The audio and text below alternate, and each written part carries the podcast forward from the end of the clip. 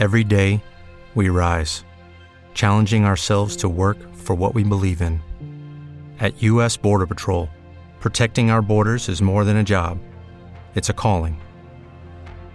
Agents answer the call, working together to keep our country and communities safe. If you're ready for a new mission, join U.S. Border Patrol and go beyond. Learn more at cbp.gov/careers. Este podcast forma parte de Evox Originals. Disfruta de este avance. Días extraños con Santiago Camacho.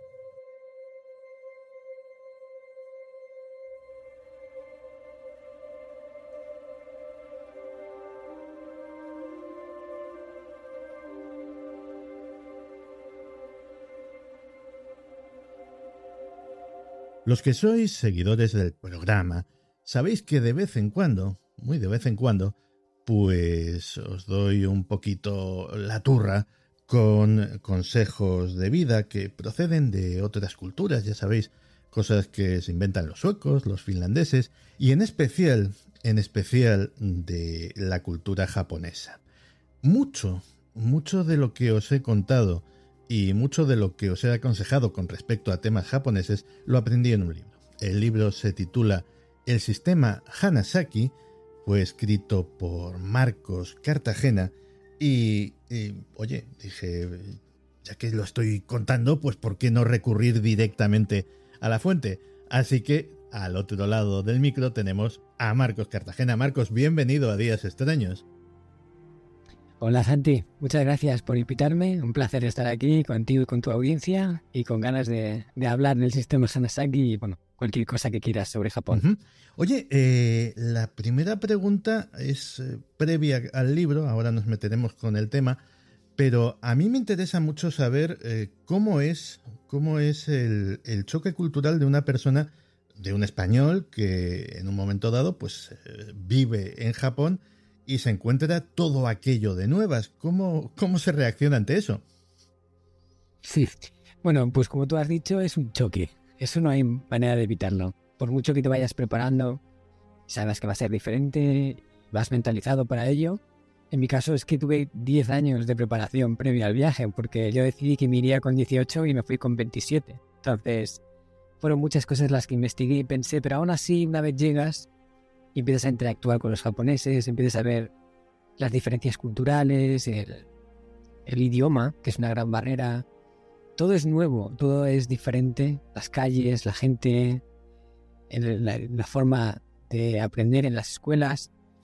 Y, tienes que hacer un periodo de adaptación que más o menos puede durar, depende de cómo se esté flexible, dos semanas, un mes hay de hecho gente que no lo llega a superar. ¿eh? En la universidad nos hablaron de un síndrome, que no me acuerdo el nombre, de los extranjeros que llegan a Japón que no se adaptan a la cultura japonesa y tienen como una especie de depresión permanente hasta que se vuelven a casa. En mi caso no fue así, afortunadamente. Yo me adapté relativamente rápido, pero tienes que abrir mucho la mente. O sea, tienes que tirar abajo un poco tus creencias y, y empezar a ver que el mundo no es como tú pensabas que no es como te lo habían contado 100% y que hay muchas formas de verlo. Y Japón pues tiene una forma muy peculiar. Pero una vez que abres la mente y aceptas que no todo es como tú creías y empiezas a mostrar interés por cosas diferentes, ya algo empieza a cambiar en tu mente y, te adaptas, empiezas a aceptar las cosas. Eh, como decía, de tu libro se pueden extraer muchísimas enseñanzas en todos los ámbitos de la vida. Enseñanzas que proceden de la forma de ver el mundo de los japoneses, de su cultura ancestral, de su respeto por determinadas cosas que parecen obvias y en el mundo occidental ya no son tan obvias, pero yo creo que un concepto clave es el, Ikigai. Mm, ¿Podrías explicarnos brevemente en qué, en qué, consiste el Ikigai y cómo se puede aplicar a, la vida de, de las personas? Sí, este concepto es una palabra muy bonita, de estas que no tienen una traducción literal al español, porque no existe en el español. El japonés que tiene palabras muy concretas para conceptos complejos. Ikigai viene está compuesto por dos símbolos, dos partes, iki, vida, gai, efecto, resultado o valer la pena. Una traducción podría ser como una vida que merece la pena, una vida que merece la pena ser vivida, o algo en tu vida que hace que, que todas las piezas del puzzle encajen. Se traduce también a veces como el propósito de vida o aquello que tú decides entregar al mundo para construir un mundo mejor. Es algo que tú quieres entregar y que haciéndolo te hace sentir bien. Para los japoneses, eh, el trabajo, generalmente el Ikigai se aplica mucho a lo que es la vida laboral general, el trabajo es fundamental para la realización personal. Y es que es lo que hace que en parte se sientan útiles a la comunidad. Japón tiene una visión más de colectivo, más que del individuo. Es uno de los aspectos más diferentes de la cultura japonesa con respecto a las culturas occidentales como la española. Y en ese colectivo, la necesidad de entregar algo eh, al conjunto que aporte y que lo haga mejor es como intrínsecamente necesaria. Y tenerla les hace sentir bien. Sentir que la tienes, porque esto es al, final algo subjetivo. Es decir, tengo o no tengo Ikigai, en mi vida es algo que depende de ti, de que tú creas que lo has encontrado y que lo sientas, no es algo que tú puedas coger con la mano. Entonces al final el Ikigai yo lo resumiría como eso que tú decides hacer, ¿vale? En vida para construir un mundo mejor. Y que sea lo que entregas, no importa. No importa lo grande que sea, ni, ni cuánto cambie ese mundo. Lo que importa es que para ti tenga sentido y te haga eh, tener esa sensación de que, de que tú estés aquí vale la pena.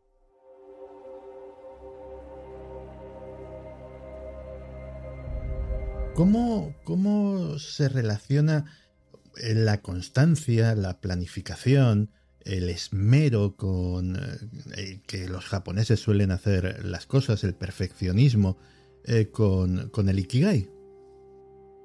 Bueno, esto es un aspecto muy también muy japonés. La, la voluntad de dar el 100% en todo lo que hacen y, entregar su mejor versión. Al final, cuando tú tienes un Ikigai, eh, quieres hacerlo de la mejor forma posible quieres entregarlo de la mejor forma posible y con el mejor resultado posible. Y por lo menos esto en Japón es algo que, que ocurre mucho.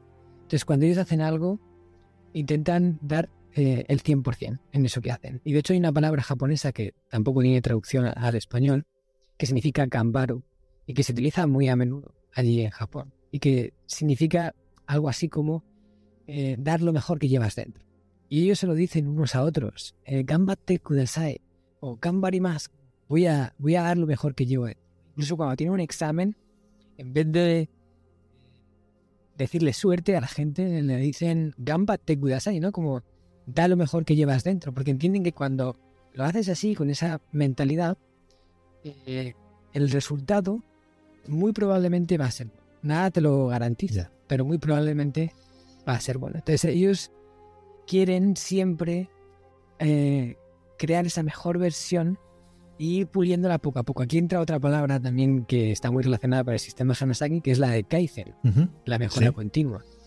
Y es esa mentalidad de intentar siempre buscar la mejoría, por muy pequeña que sea, de forma permanente e indefinida. O sea, entendiendo que todo lo que tú hagas siempre es susceptible de ser mejorado y no por la insatisfacción de estar haciéndolo mal, porque ya lo puedes estar haciendo muy bien, sino por la satisfacción de entregar tu grandeza y hacerlo lo mejor posible. Y eso es un poco eh, conceptos que al final van interaccionándose, que son diferentes, pero que se relacionan.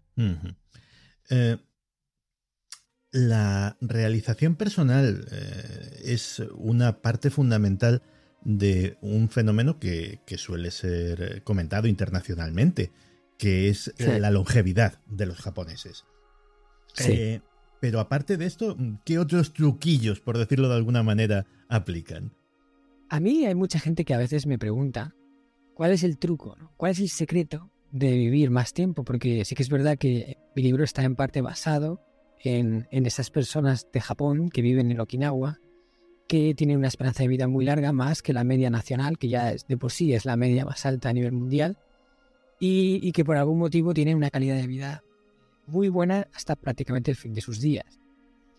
Y yo les digo, es que no hay un secreto que te pueda decir eh, con una frase. Son muchas pequeñas cosas que se hacen y juntas acaban convirtiendo la vida de una persona en una vida que puede extenderse lo máximo que su genética le permita, porque al final también la genética condiciona mucho y si tú tienes una genética que no es favorable, aunque hagas lo mejor que puedas, a lo mejor no superas los 100 años. Pero si la tienes y tienes una genética buena y haces las cosas que tienes que hacer para poder eh, obtener esa mejoría, muy probablemente llegues al máximo de lo que tu vida te permita.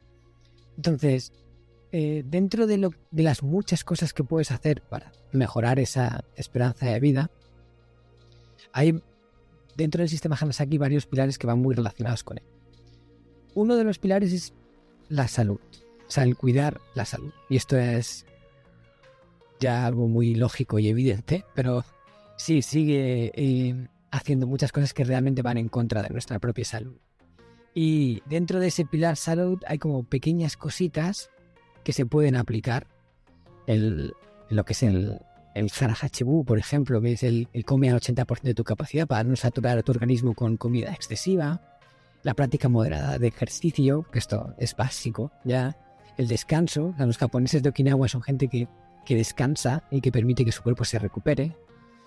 Eh, por ejemplo, las relaciones humanas. Eso también se está viendo hoy en día cómo puede llegar a influir eh, la calidad de las relaciones personales en la esperanza de vida y en la sensación de felicidad de las personas. Quizás el factor más importante. De hecho, hay un estudio en la universidad, eh, realizado en la Universidad de Harvard, que se ha hecho durante más de 75 años, evaluando a un grupo de personas y midiendo qué aspectos de su vida influían en que vivieran más y que si vivieran con mejor sentido de realización personal. Y vieron que el factor fundamental que influía en ello era la calidad de las relaciones personales de esa, de esa gente. Los que afirmaban tener mejores relaciones, tanto de amistad como de pareja, como de familia, eran los que normalmente vivían más y vivían más felices. ¿Vale? Pero bueno, esto es otro pequeño factor que ayuda, el, cómo te relacionas con la gente, si te sientes o no acompañado. De hecho, por ejemplo, la soledad, la sensación de soledad, porque no es soledad, a lo mejor estás rodeado de gente, pero te sientes solo igual. Pero en Estados Unidos la soledad está a punto de superar como muerte, causa de muerte. ¿Te está gustando lo que escuchas?